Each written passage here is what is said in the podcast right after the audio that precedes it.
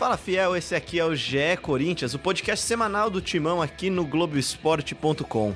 Rodada tripla de Corinthians e Flamengo pelo Sub-20, pelo feminino e pelo profissional. E a gente vai falar muito sobre isso tudo agora aqui no GE Corinthians. Partiu Cleison, pé direito da bola pro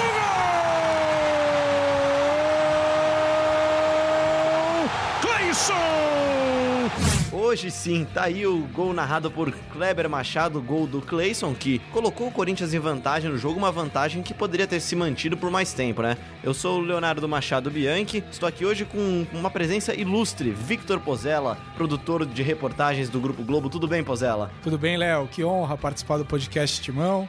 Tô muito feliz de estar aqui na companhia do Leonardo M. Bianchi e do King, né? Ah, o King para quem não sabe, é o nosso rei aqui, o Diego Ribeiro, presença já vitalícia já no podcast, né? Ele, ele que tá desde os pilotos até os, os episódios valendo. Tudo bem, Diego? Tudo bem, Léo? Tudo bem, Pozella? Que prazer inenarrável mais uma vez, né? É, receber aqui personagens ilustres do Grupo Globo e que, claro, muito bem capacitados para falar aí também sobre o Corinthians. Bom, você deve estar tá se perguntando agora onde estão os setoristas. Ambos chinelaram. O Corinthians treinou na manhã, a gente está gravando numa segunda-feira à tarde. Ambos já devem estar nas suas respectivas residências, o Marcelo Braga em Guarulhos, na terra de Diego Ribeiro, e a Ana Canhedo na sua casa também. Mas eles mandaram participações pra gente e a gente vai rodar essas participações mais pra frente. Vamos começar a falar um pouquinho do jogo aqui. É, Pozelo, eu queria que você desse a sua visão sobre o jogo, depois do Diego, aí a gente começa a bater esse papo aí. Só pra te dar o título, a análise escrita pelo Carlos Ferrari, que já está no Globoesporte.com é Corinthians mostra evolução, mas pontaria ainda atormenta Carilli. Eu acho que começa bem o nosso papo, né? Perfeito, Léo. É, tô completamente de acordo ao título, apesar de ressaltar que é importante ler a matéria, né? Não só o título. É verdade. sempre muito importante. Jogador, técnico, eles reclamam muito, às vezes, só lendo o título, mas tem que ler bonitinho e tal, para depois da opinião. Né? Eu concordo com, com o Ferrari, porque vejo evolução no Corinthians. É, antes da Copa América, o último jogo foi contra o Santos, é, foi 1 a 0 para o Santos, mas o jogo mostrou assim é, um defeito enorme desse time, né, que formado esse elenco para este ano, que é a dificuldade em criação de jogadas. E eu me lembro bem esse, eu trabalhei nesse jogo, o Santos 1 a 0, e o Corinthians não criou, não criou e não chutou nenhuma bola na meta adversária, né, no gol defendido pelo, pelo, pelo Santos. Então, é uma evolução enorme é, o Corinthians conseguiu jogar contra o Flamengo, que é um time que deve brigar pelo título brasileiro, deve brigar lá em cima e finalizar 13 vezes, né? E, e mesmo assim, das 13, três, só três foram no gol. Então acho que é por isso que o, o Carlos explica melhor na matéria, enfim, que a, precisa melhorar a pontaria.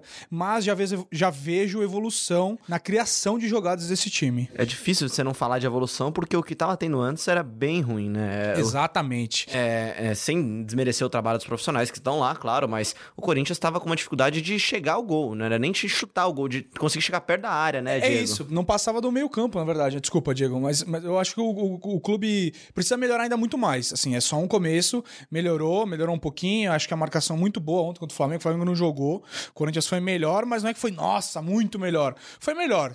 É, fosse 2 a 1 1 a 0 até 1 a 1 ali, porque o Flamengo é um time que tem muito talento, não é nada muito absurdo, né? Bom, então agora a gente já tem dois jogos de amostragem, né? Sem contar os amistosos, claro. É, a gente falou muito semana passada do jogo contra o CSA, Agora são dois jogos, já dá para fazer um pequeno comparativo. No jogo passado, o Corinthians chutou mais de. É, finalizou 27, 27 ou 28 vezes, vezes né? É, contra o Flamengo foi a metade disso e acertou só três na, na, na direção do, do Diego Alves. Só que a evolução que eu vejo é, apesar de terem sido apenas três finalizações, é, é já foi um negócio mais trabalhado, um pouquinho mais criado, é, buscando, procurando espaço. Rodou é, muito mais a área adversária. Rodou né? a área adversária. Até na cabeçada tocando... do Pedrinho, né? A cabeçada do Pedrinho é uma jogada Exato, aparentemente uma, ensaiada. Uma jogada ensaiada. Quer dizer, você consegue ver um pouquinho mais de ideias ainda está longe é, do que o torcedor espera. São seis, seis, sete meses de trabalho já do Carilli desde o retorno. É, a evolução está vindo mais lenta do que o corintiano esperava. Mas agora você já começa a ver ali sinais de um time que pode, é, pode levar mais perigo ao adversário. Né? O Flamengo foi um grande teste. Estava com o time praticamente completo, principalmente no setor defensivo. E é um time que, que conseguiu trabalhar um pouquinho mais a bola. Né? Ainda tem que ajustar muito ali a questão questão do Sornosa, a questão do jogo por dentro. Uh, ontem também o um contra um do Cleice e do Pedrinho funcionou em alguns momentos, mas em outros não né? Eu diria até que na maioria não, uh, mas, enfim, já, já teve um pouco mais de critério, né? Contra o CSA foram 27, 28 finalizações, sem critério algum. É, chuveirinho maioria, na é, área. a maioria é chuveirinho na área, Chute bola no meio é. da rua, sem direção. Agora já deu para ver um pouquinho mais é, de, de critério nessas finalizações. Muito do que o Carilli fez em 2017 com aquele time que foi muito bem e, e fez triangulações maravilhosas pelos dois lados. Esse ano falta muito desse, desse ajuste, eu acho. É, o, o Junior Urso com o Fagner e o Pedrinho do lado direito, eles ainda não estão em sintonia e muito menos do outro lado, Danilo Avelar, o Cleison e o Sornossa. Não, não, não sai com facilidade triangulação de um lado ou do, do outro. Então, é, é- é- acho que falta muito do, do entrosamento mesmo, assim. Então, parece que o Corinthians vive de algumas individualidades, assim. Ah, o Pedrinho conseguiu clarear a jogada, ou o Fagner dar uma baita arrancada, ou um contra-ataque como o do pênalti. É, falta o jogo coletivo como um todo. E, e o cara, ele sabe disso e tá trabalhando pra melhorar. Mas é um adversário difícil e o ano tá passando. Não dá pra parar falar, pera aí, gente, deixa eu arrumar o time. Na verdade, já deu pra parar. O Corinthians teve a pausa da Copa América, né? É, é, mas a pausa teve várias lesões, não conseguiu trabalhar, muito tempo de folga e volta, tem que fazer um preparo físico.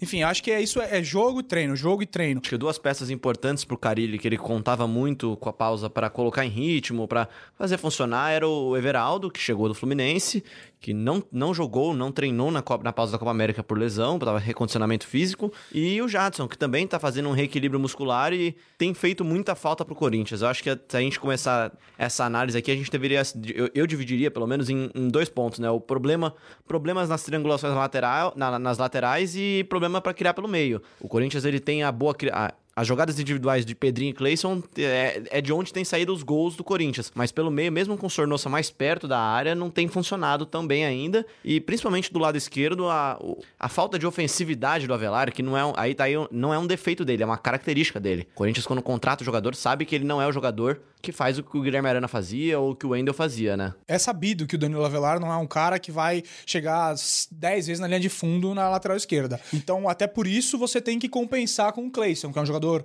como eles gostam de dizer, agudo.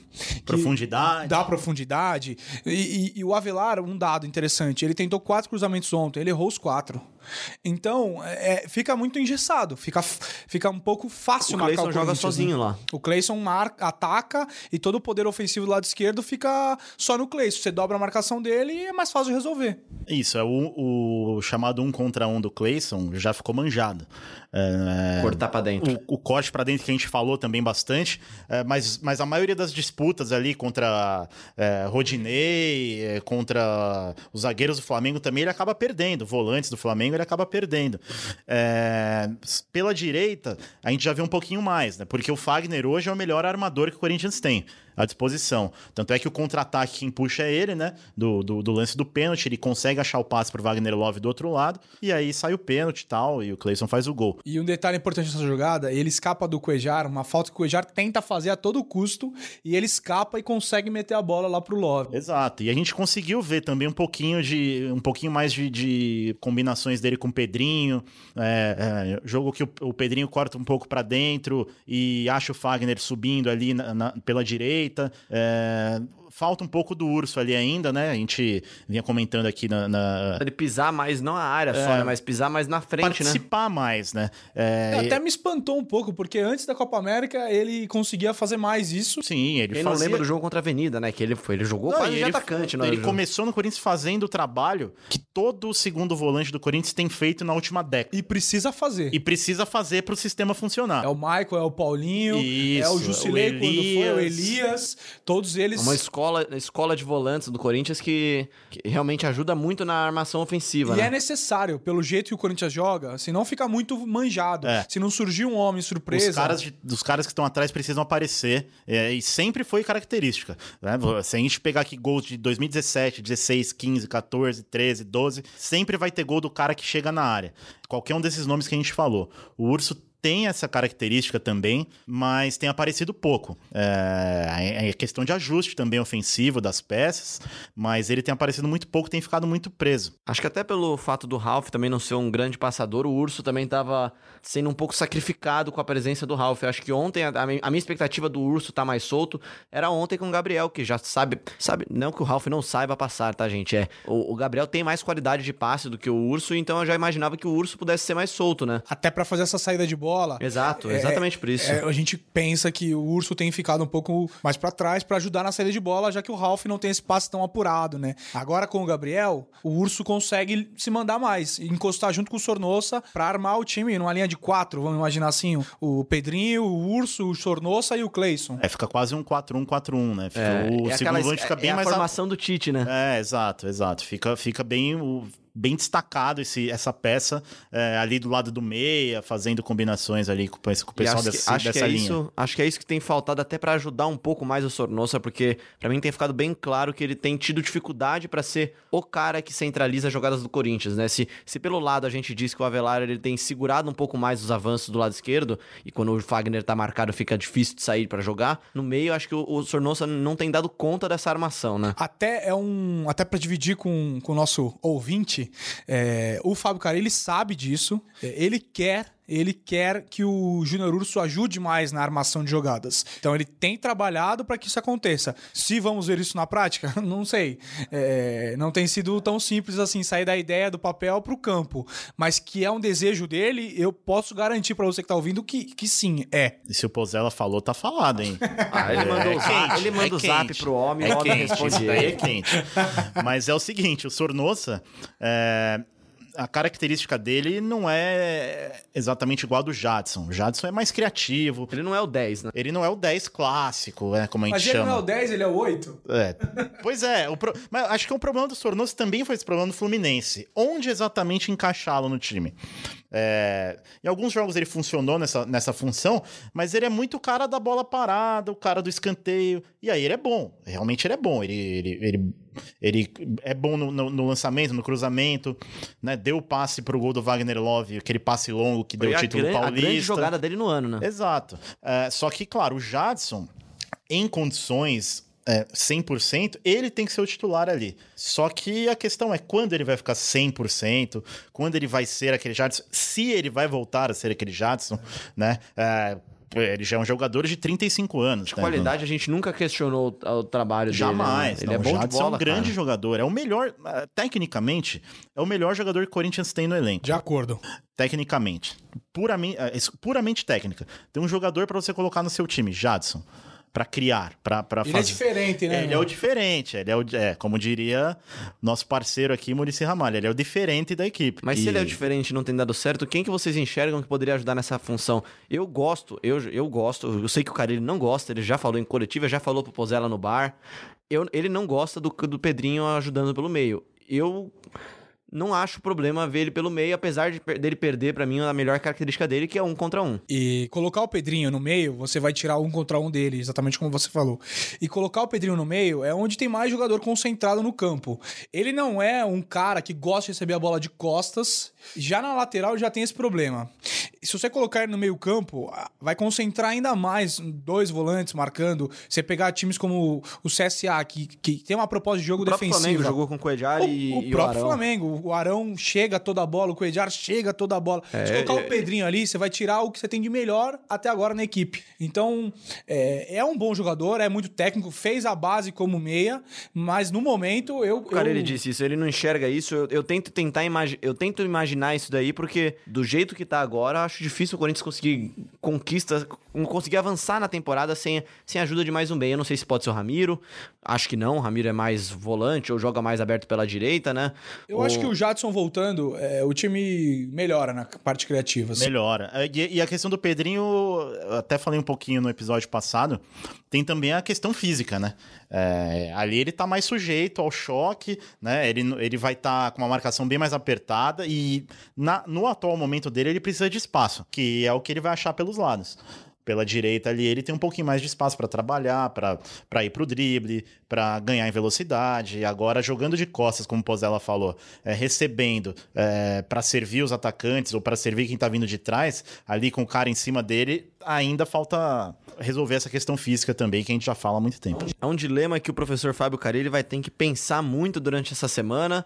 E a gente, já até passando um pouquinho para frente aqui, a gente tem que projetar também um confronto contra o Montevideo Wanderers, né? Que é o confronto da quinta-feira. Se você tá ouvindo na quinta-feira, ainda tá valendo. Se você tá ouvindo na sexta, espero que você tenha gostado da nossa análise, né, Pozella? é, não, só rapidinho, falando mais um pouquinho sobre esse assunto, Pedrinho.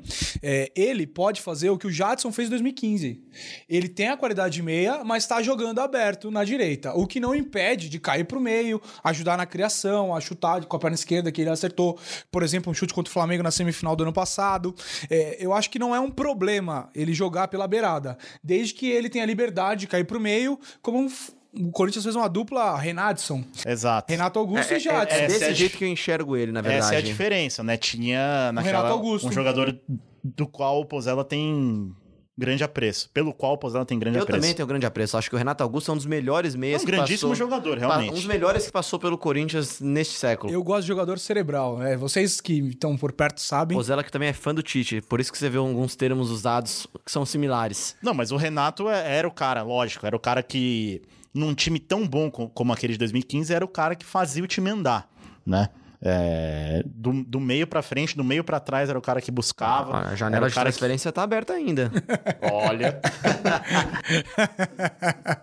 o Braga vai atualizar pra gente daqui a pouco no, no recado que ele mandou pra gente aqui uh, sobre mercado de transferência, mas é muito improvável que aconteça alguma coisa. Aliás, vamos colocar o áudio do Braga agora aqui, então, só pra gente. Ah, apareceu, é? Apareceu, né, cara? Lá de Guarulhos. Tirou ele, o chinelo? Ele mandou pra gente uma contribuição e olha, ele contou bastidores numa situação, no mínimo, no mínimo engraçada que aconteceu na zona mista de Corinthians e Flamengo com Ângelo Arauz.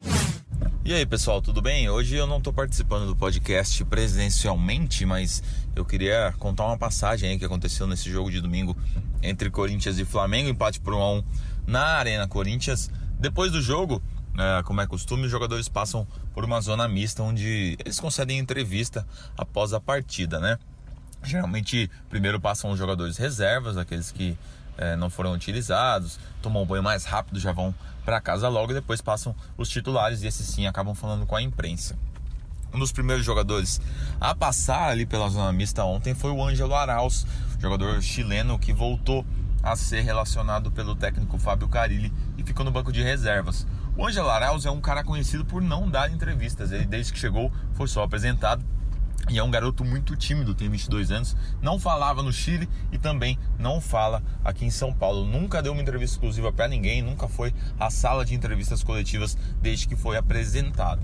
Pois bem, como a situação dele anda dando o que falar no noticiário, né? Ele é um jogador que estava na lista de jogadores negociáveis do Corinthians, poderia ter saído uh, nessa última janela, teve várias propostas de empréstimo, mas acabou ficando. Eu queria falar com o Arauz, queria saber como é que ele tá, o que, que ele tá achando de tudo isso. Bom, quando ele passou, é, como ele não dá entrevistas, ele não conhece os jornalistas. E eu chamei ele e falei: Arauz, será que você pode dar uma palavrinha? E ele veio à minha direção e falou: Foto? Por que ele perguntou isso? Porque alguns torcedores do Corinthians, membros do Fiel Torcedor, acabam sendo convidados para ficar naquela zona mista, numa, numa parte ali atrás da zona de entrevistas, e aí os jogadores tiram foto, dão autógrafos nas camisas, enfim. Ele me chamou e falou: Foto? Eu falei: Não, entrevista. E aí fui pegando meu celular, fui acionando o botão do áudio e, e ele continuou lá. Eu falei, entrevista, tá? Aí ele olhou pra minha cara e falou, ah, entrevista? Então não. E foi embora. Essa foi a entrevista que eu tive com o Ângelo Arauz. Não fiz a entrevista e nem tirei a foto. Vocês acham que eu devia ter tirado foto, pessoal? Depois do empate do Corinthians por 1 a 1 na Arena Corinthians, a gente conversou com alguns membros do departamento de futebol, com algumas pessoas envolvidas no clube, e o recado é que o Timão não negocia com ninguém nesse momento. É, nenhum reforço deve chegar nos próximos dias, nas próximas semanas, a não ser que apareça alguma grande oportunidade de mercado, que é a, a grande frase que eles sempre usam, né? Se aparecer alguém, um grande reforço livre de graça, Mas por enquanto, o Corinthians não pensa em contratar ninguém. O técnico Fábio Carilli, há um tempo atrás, deu uma entrevista, falou que queria reforços para o ataque, jogadores de chegada do meio campo, jogadores de lado do campo. Mas no momento, o Timão deve dar mais espaço, por exemplo, para o jovem Janderson, que foi inclusive inscrito na Copa Sul-Americana, nas oitavas de final. O Arauz volta a ter chance, o Regis tem entrado bem. É, o Corinthians acredita que o Carilli tem bons jogadores nas mãos, tanto é que vem descartando outros, né? Durante a parada da Copa América, o Corinthians emprestou vários jogadores, Marlon, Pedro Henrique, é, o Luca voltou de péssimo e foi reemprestado, o Júnior Dutra teve contrato rescindido, enfim, o Corinthians teve opções na mão, tem, é, poderia ter um elenco maior, mas foi limpando, foi deixando uh, mais a cara do técnico Fábio Carilli, então nesse momento esse é o grupo que vai disputar a reta final do Campeonato Brasileiro e também da Sul-Americana. É isso aí, o Marcelo Braga, apesar de dar a chinelada do podcast GE Corinthians, ele deixou a sua contribuição. E aí agora a gente vai falar também sobre Janderson, né, cara? É, Corinthians escreveu o Janderson, escreveu o Gil na Sul-Americana. Corinthians enfrenta o Montevideo Wanderers na quinta-feira na Arena Corinthians às 21h30. O que esperar desse jogo? E principalmente, Pozella, o que esperar do Janderson no Corinthians? Acho que é um menino bem promissor, fez uma copinha legal. Tem, tem futuro, né? Jandinho, brincadeira. O Janderson é, é, é, daqueles jogadores da base do Corinthians que quem acompanha bota muita fé. É, é um, um, moleque driblador, assim. É, como você bem falou, a copinha desse ano acho que foi o, o ponto alto de destaque dele, assim. Ele rebentou com a copinha, criou jogadas pelo lado direito, deu profundidade ao time ali de, de Barroca, né? Barroca, atual treinador do Botafogo, era o técnico da copinha na, na, na neste ano. E é um cara que eu espero que o Carilli utilize mais. Ele participou só de alguns minutos, por enquanto, né, no time profissional. E, e ele cria muita jogada pelo lado direito, assim, é um driblador. Ele dá a profundidade que o Carilli tanto pede e precisa. Se tem Everaldo e Cleison de um lado, do outro lado ele tem boas opções, os dois da base, por coincidência. O Pedrinho, que é um jogador com outra característica, né? Ele vai quase sempre cortar pro meio. E o Janderson vai sempre para a linha de fundo. Vai dar profundidade para criar opções para os centroavantes. Exatamente. É, até por serem de, de pés bons diferentes, digamos assim, né? É o Janderson, como é destro e jogando pela direita, ele tende realmente mais a ir para a linha de fundo e é onde ele se destaca, né? Tem, tem muito drible, é um jogador rápido também. Eu acho que tem, tem tempo aí para ser desenvolvido. Acho que não dá para entrar de sopetão no time, né? Até porque ainda é muito novo. Também, assim como o Pedrinho, ainda fisicamente. É, Apesar ainda, de parecer, tá parecer maior né, do que o Pedrinho, maior, mais, com mais, mais massa, né? Isso, mais é mais baixinho, só que é mais fortinho também, né? É, talvez aguente mais o tranco, digamos assim, né? Lembra o Madison, né? Lembra do lembra Madison? um pouquinho, lembra um pouquinho. Espero que não lembre tanto assim, né? Vamos... E sobre o jogo, é, é, não espera um jogo fácil, não, torcedor, porque é um time uruguaio, um time que... É o grande, é o grande, acho que é o grande jogo do segundo semestre do Corinthians até agora, né? É, por coincidência, é, nessa segunda-feira a gente fez uma entrevista com o Gabriel, nos próximos dias... Ana Canhedo, Ana Canhedo também trouxe a contribuição dela, e a contribuição dela é um trecho dessa entrevista para o volante Gabriel. Você vai ouvir no finalzinho do podcast aqui, o Pozella tá lendo meu roteiro, tá, gente? Eu tô antecipando o roteiro do Léo, mas é porque o Gabriel falou muito sobre isso na entrevista. É, a Copa Sul-Americana, se não for o maior objetivo, porque tem o Campeonato Brasileiro, é um objeto de desejo, assim, da diretoria, da torcida e dos próprios jogadores. Porque é um mata-mata, um campeonato que você precisa é, menos fôlego, né? Do Campeonato Brasileiro é um campeonato de fôlego. Você precisa estar tá bem. O Corinthians o... já tá 10 pontos de diferença do Santos Exato, do Palmeiras. Não podemos descartar nada, mas já tá distante. E a Sul-Americana tá aí. É, Corinthians passando, vai para uma semifinal e, enfim, tem boas tem chances. Dinheiro, que paga bem também, enfim. É isso. A, a, a, a, briga pelo título brasileiro, neste momento, não é, não, não é uma realidade, não tem que ser a prioridade. Então, o foco tem que ser nesse jogo de quinta-feira. Né? É, o Corinthians tem que se impor, jogar como Corinthians. Né? O Montevideo Wanderers, claro, vai oferecer um desafio, principalmente é, na questão ofensiva, porque é um time que tende a se, a se fechar, a se retrair na defesa. É um time que, na volta da Copa América, agora perdeu seus dois jogos pelo Campeonato Uruguaio, perdeu seu artilheiro centroavante Pastorini, que foi pro Nacional, né? É um dos dois gigantes uruguaios ao lado do Penharol. É, então, um time que tende a se retrair. Vai ser um, mais um teste, é, assim como um pouquinho como foi o jogo contra o CSA. É, como furar uma retranca. Como furar uma retranca, como encontrar soluções, mas é um jogo que o torcedor tem que ir, tem que encher o estádio, tem que apoiar, tem que empurrar e tem que fazer da arena um caldeirão uh, para empurrar esse time ao ataque e fazer o Corinthians se impor dentro de campo e tentar fazer o resultado já nesse jogo de ida. Que na verdade o Pozella se enganou, né? Não é semifinal ainda, né? Oh, quartas, quartas desculpa, de final. isso. E falando em Penharol, o Corinthians se passar, pega o vencedor de Penharol e Fluminense. Não deve ser um jogo fácil, deve ser, inclusive, talvez o maior desafio do Corinthians no caminho até uma eventual final, né? Sim, é, o- e o Corinthians, assim, o, o Corinthians tem que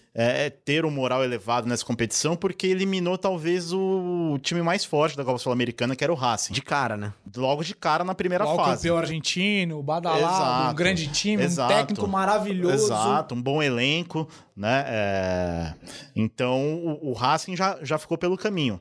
Ah, agora o Corinthians tem que fazer valer é, essa eliminação tão significativa que ele causou na, na, na Copa Sul-Americana. É, sem, sem querer zicar aqui, mas eu acho que os grandes desafios do Corinthians podem ser o próximo jogo, que é Penharol Fluminense, e o Atlético Mineiro, que tá do outro lado da chave. São os melhores times que sobraram ainda, né, na, na Sul-Americana. Bom, quero fazer um adendo, uma observação. O Corinthians tem muito a aprender com o co-irmão, né? O Palmeiras. Em outra competição, é verdade, a Copa do Brasil, mas. Contra o Internacional, o Palmeiras jogou muito melhor aqui na Arena, em São Paulo. E fez só 1 a 0 E parecia meio satisfeito com 1 a 0 Como se fosse uma grande vantagem para o segundo jogo.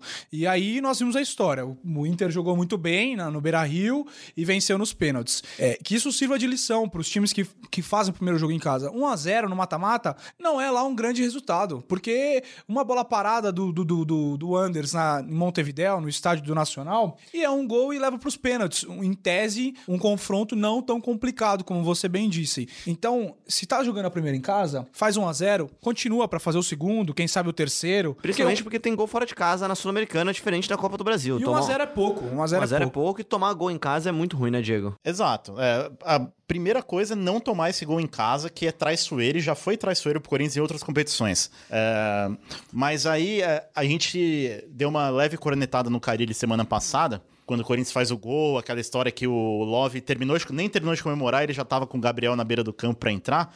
Dessa vez não. Literalmente, né? Contra o Flamengo, há- de se reconhecer que ele manteve ali. Ele até falou na entrevista coletiva que ele viu que o time estava funcionando e resolveu deixar. A primeira alteração saiu só no finalzinho. 30 e poucos 30 e poucos minutos. 38 minutos de jogo. E, e além disso, além de não ter trocado peças, o Corinthians continuou marcando a saída de bola do Flamengo, continuou em cima, continuou incomodando, Mantendo dando posse de bola. mantendo posse de bola. Criação Ok. à parte, acho que foi um jogo muito bom do Tomou Corinthians. o gol.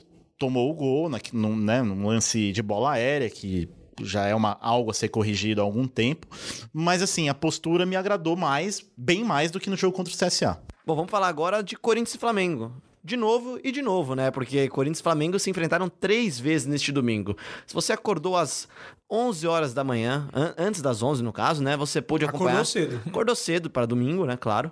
Você pôde acompanhar um Corinthians e Flamengo no Sub-20, empate em 2 a 2 O jogo até começou legal. O jogo começou, tempo começou foi agitado. espetacular. Foram quatro minutos. Espetacular é a bondade do Pozella, mas foram quatro Mas o gols. Pozano é entusiasta da base. É, eu também sou, mas assim, foram quatro gols em 11 minutos. O segundo tempo compensou, foi, foi mais ou menos. 0x0 em 45 minutos. É, foi um 0x0 em 45 O que, que é minutos. mais legal? 4 gols em, oito- oito- em 11 minutos um 0x0 em 45? Eu gostei do jogo, gostei do jogo. Achei que foi um jogo legal até do Corinthians. É legal ver a base passando na TV também. é, a torcida gosta de acompanhar bastante, né, Pozella? É, o torcedor gosta de analisar o futuro, né? De prever o futuro. O Janderson, que inclusive é do elenco profissional, e desceu pra fazer esse jogo no Sub-20, né? Comandado pelo Diego Coelho. É, Corinthians e Flamengo que brigam lá nas cabeças do Campeonato Brasileiro Sub-20. E vários jogadores que podem é, ser aproveitados nos dois elencos profissionais. O do Flamengo, talvez um pouco mais difícil, né? Um time que tem muito recurso, faz grandes contratações. É, Felipe Luiz agora, enfim, é, é mais difícil jogar. Corinthians né? tem mais espaço. No Corinthians tem mais espaço pra base. Se tiver um ponta lá, um ponta que seja mais agudo, como o Janderson. né? Mas foi um bom jogo, sim. Foi um 2 a legal, foi 2 legal o jogo. e É, divertido de assistir, né? Coelho, Coelho tem feito um trabalho bem legal ali na base do Corinthians, apesar das indas e vindas várias vezes dele no próprio comando do time. É, né? dando prosseguimento ao trabalho que fez os Marlós, né? E o Barroca, que, que, que tinham Saiu ideias. cedo o Barroca, né? Ideias parecidas. Ah, o Barroca saiu pra comandar um time profissional, mas era um time. Era o melhor time da base desse sub-20 que eu vi nos últimos anos, era o do Barroca. Sim. Não, e o Barroca, assim como a gente vê no Botafogo, mesmo com um time inferior tecnicamente com relação a nomes e tudo mais, mas é um time que se propõe a jogar. A ideia é maravilhosa. A ideia é muito boa e ele fazia isso muito na base do Corinthians. O Barroca perdeu na copinha no detalhe, saiu nos pênaltis pro Vasco, né? Então, E um timaço do Vasco. timaço do Vasco, Lucas Santos, enfim. E vamos falar também de Corinthians e Flamengo feminino, às duas horas da tarde, no Pacaembu. Público legal no Pacaembu, aliás. Um jogo bem legal. Eu tive a oportunidade de fazer o tempo real desse jogo no Globoesporte.com. Mas receberia mais público se fosse num outro dia, né? Ou uma preliminar de Corinthians Ou e Flamengo. até o mesmo jogar na arena. Corinthians. Exato. É. Ou, minha opinião, fizesse no Pacaembu, ok, ótimo. 10 mas, da manhã. Mas ou 10 da manhã ou então no sábado. Ou então preliminar do jogo do, do Corinthians e Flamengo do Brasileirão. Até por ter dois jogos na franca, arena. né? Até teve um público legal, mas poderia ter mais público se o- Claro. se, parte dos 35 mil torcedores que foram na Arena Exato, Corinthians você acabou dividindo os públicos, velho. Mas enfim, foi um jogo bem legal. O Corinthians venceu o Flamengo com 1 a 0 por 1 a 0 com gol da Giovanna Crivellari, um golaço, aliás, né? Ela invadiu a área, bateu na, na saída da goleira Kaká, a bola bateu na trave e entrou no gol ainda. O Corinthians, que é segundo colocado, mas está apenas um, um gol abaixo do Santos, né? Mantém a mesma pontuação. Corinthians e Santos dividem a liderança com 36 pontos. O saldo de gol é o mesmo. A única diferença são os gols pró, que o Santos marcou um gol a mais. Marcou incríveis 47 gols contra 46 do Corinthians. É, um- é é uma disputa dos dois melhores times dessa competição, Corinthians e Santos, vão disputando ponto a ponto, gol a gol, porque estão passando por cima de todos os adversários. É, rodada passada apenas, foi 9 a 0 né? é, restam apenas dois jogos, né, Pra começar o mata-mata e Corinthians e Santos brigam aí pela primeira colocação pra ver quem leva uma vantagem é, mais adiante no Campeonato Brasileiro, né? Acompanhe as Minas, o jogo foi bem legal. O Corinthians tem um timaço. A Tamires da seleção brasileira jogou muito ontem também. Essa, a- a- ela é lateral esquerda, jogou de ponta no Corinthians, jogou muito. O ponta que o Carille precisa é a Tamires. A Tamires joga muita bola e jogou demais E ontem. não, tem, e não tem a Gabi Nunes, que era uma titular é, Sim, sim, constante, que sofreu uma lesão no joelho, operou, é, agora em, em tratamento, desfalca aí pro restante do campeonato. Mas tem a camisa 10, Gabriela Zanotti, a Gabi Zanotti, que joga muita bola. Ano passado eu fui na semifinal contra o Flamengo no Campeonato Brasileiro e ela jogou muita bola. Bom, passando o nosso barco para frente aqui, nosso contribuinte de hoje para o Grandes Pensadores do Corinthians é o Victor Pozella. Pozella, dá uma palhinha só do que, que, se, do que, que se trata o nosso grande pensador corintiano de hoje, antes da gente rodar esse belíssimo áudio, que não é tão belo assim. Tratamos, tratando de Copa Libertadores da América, oitavas de final. Bom, só por essas duas coisinhas já dá calafrio em torcedor do Corinthians, né? Nossa, oitavos de Libertadores. Oitavas de Libertadores. Sorteio, adversário. Um dos melhores times do Corinthians dos últimos anos. Você já deu a sua deixa, Já dei minha deixa, já. vamos deixar esse senhor falar. A gente teve a felicidade, né? Não vamos negar, a gente foi presenteado por Deus, vamos dizer assim, com, essa, com essas oitavas. Um jogo não é tão complicado, não é nenhum time brasileiro, não é nenhum grande expoente da Argentina. Presente de Deus. Você já foi no estádio, Pozella? Você já foi no estádio, Diego? Eu já fui em estádio. O que, que acontece quando você grita gol antes da hora? Zica. Não, acontece o orelha. contrário. Acontece. E, e tem isso também. É o tapa na orelha que o Sérgio Janiquian merecia levar, porque ele, antes do jogo contra o Guarani, o primeiro jogo lá no Paraguai, Sérgio Janiquian, então diretor de futebol do Corinthians, né, Diego? O senhor que era Exatamente. setorista à época. Diretor de futebol do Corinthians. E eu lá estava no Defensores del Chaco nesse dia, quando ele proferiu essa frase. Acabou ali a chance do Corinthians se classificar 2 a 0 no Paraguai, dois gols do Santander. Jogou muito. Dá calafrios até hoje no torcedor do Corinthians. O jogo da volta acho que foi 1 a 0 pro Guarani também, né? Foi o 1 a Corinthians 1x0 num contra-ataque. aos Eu- 48 foi- foi no minutos. finzinho. Paulo Guerreiro, várias chances durante o jogo, mas ela pode até me corrigir aqui se ele, se ele souber melhor. Mas acho que foi a segunda derrota do Corinthians na Arena, né? Perfeitamente. Tirando a da estreia contra o Figueirense, Figueirense. Giovanni Augusto. Exato, primeiro jogo. E a segunda derrota foi acontecer só no ano seguinte, quase um ano depois. Isso. Essa derrota pro Guarani. Só pra você que não, não se lembra tão bem, aquela Libertadores que o Corinthians começou voando na Libertadores, foi uma das melhores campanhas da fase de grupos. Teve umas questões de atrasos salariais, o Diego, que era setorista da época, deve lembrar É, melhor. direitos de imagem, alguns jogadores tiveram esse problema até, e al- alguns é, tiveram esse problema estendido, até o Estendido. fim do ano, até o Corinthians campeão brasileiro jogando muito, e, e ainda com esse problema O no time, que elenco. era, o time que era muito promissor acabou caindo pro Guarani do presente de Paraguai. Deus, né? Exato. Um regalo de Deus, não? Regalo de Deus. E foi um jogo incomum em que o Cássio falhou num, num- falhou feio até numa, numa cobrança de falta. É, raridade, tá? Só para não passar batido, pra falar em falha do Cássio, é, com toda a história do VAR, eu acho que o gol do Flamengo ontem, é, é, houve uma falha do Cássio. Se ele tivesse que espalmar aquela cabeçada do Arão, Pro lado. pro lado. É, é, nem a- não sou goleiro, não, não vou questionar a técnica, mas foi uma falha do Cássio. Tá aí a pincelada final do Pozella aqui. Eu abri o TR aqui desse Corinthians e Guarani e vi que Diego Ribeiro estava nesse jogo também, estava lá dando as suas tuitadas. Deu uma tuitada dois minutos antes do Jadson ser expulso, colo- meteu a mão na cara do Benítez, levou o segundo amarelo e o vermelho. Corinthians que, à época, sofria com expulsões em jogos decisivos. É, é, é um clássico até hoje. É, Corinthians tem um jogador expulso em mata-mata de, de Campeonato Sul-Americano. Campeonato Sul-Americano. Teve, eu lembrei agora do Rodriguinho na Sul-Americana contra o Racing. Então, O Avelar Racing. Também. Avelar agora na, na, na Libertadores. É, Quinta-feira a gente. abre o olho, Corinthians. Quinta-feira, se você já ouviu a gente na sexta, você já tá falando: caraca, cara, eles zicaram o Corinthians. Se não zicamos o Corinthians, da semana que vem a gente volta. Se zicamos também, a gente vai voltar pra vocês poderem cornetar a gente. Você já sabe, quer dar sua cornetada, mandar sua sugestão, mandar um abraço, mandar flores pro Diego Ribeiro ou pro Vitor Pozella. Obrigado. Hasht- Aceito. Hashtag GE Corinthians. Pozella, qual que é a sua arroba no Twitter? Arroba Pozella, um Z e dois L's. Toda vez que acontece que alguém escreve o nome errado, morre um panda, né? Ou seja, Um panda, um panda distante.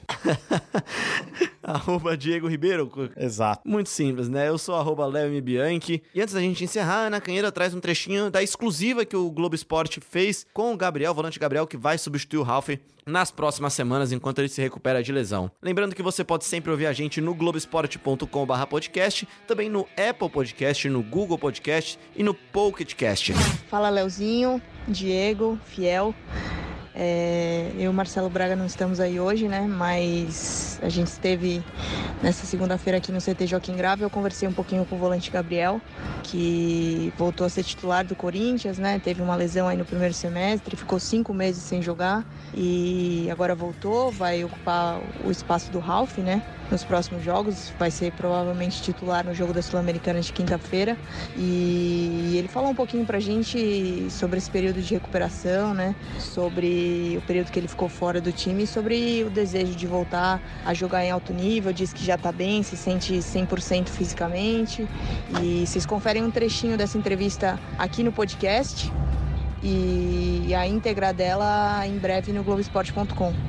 Gabriel, a gente estava conversando aqui é, sobre ter o período parado. E a primeira coisa que eu queria que você falasse um pouquinho de como foi esse período de recuperação. Você falou que você passava o dia aqui no CT, vendo os caras treinarem, você sem poder treinar. É, é, foi um período assim, onde eu procurei também crescer em outras, outras maneiras de ver um pouquinho de fora também, que você vê coisas que quando você tá lá dentro você não percebe. É, mas a recuperação foi boa demais, fazia praticamente dois períodos todos os dias, né? Com a fisioterapia e foi muito bom. Até o prazo de volta para treinar seria de três meses. Eu praticamente com dois meses já estava treinando com bola normalmente.